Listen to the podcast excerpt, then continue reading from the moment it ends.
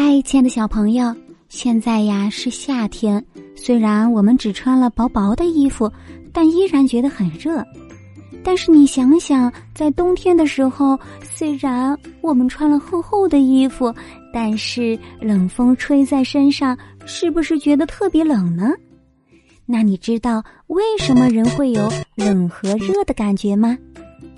告诉你哦，在人体的皮肤内部分布着大量感受温度的感受器，这些感受器可以分为两大类，一类呀专门感受冷，因此它所存在的皮肤部位就叫做冷点；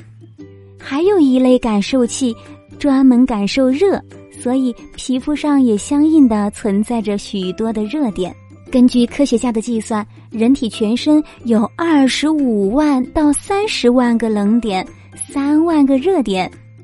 人体躯干的皮肤和四肢面部相比，人体躯干的皮肤中冷点更多。由于冷点多，对冷的感觉就更强烈，所以呀，人体的四肢和面部的皮肤较为耐寒，而躯干呢，则比较害怕寒冷的刺激。冷点和热点是怎样感受到冷热的呢？原来，当皮肤受到低温的刺激后，冷点处的感受器马上就会兴奋起来，它会报警，然后把接受到的信息通过神经末梢传送到中枢神经，于是人体就产生了冷的感觉。同样的，当皮肤受到热的刺激后，也是通过这样的过程感受到热的呢。你知道了吗？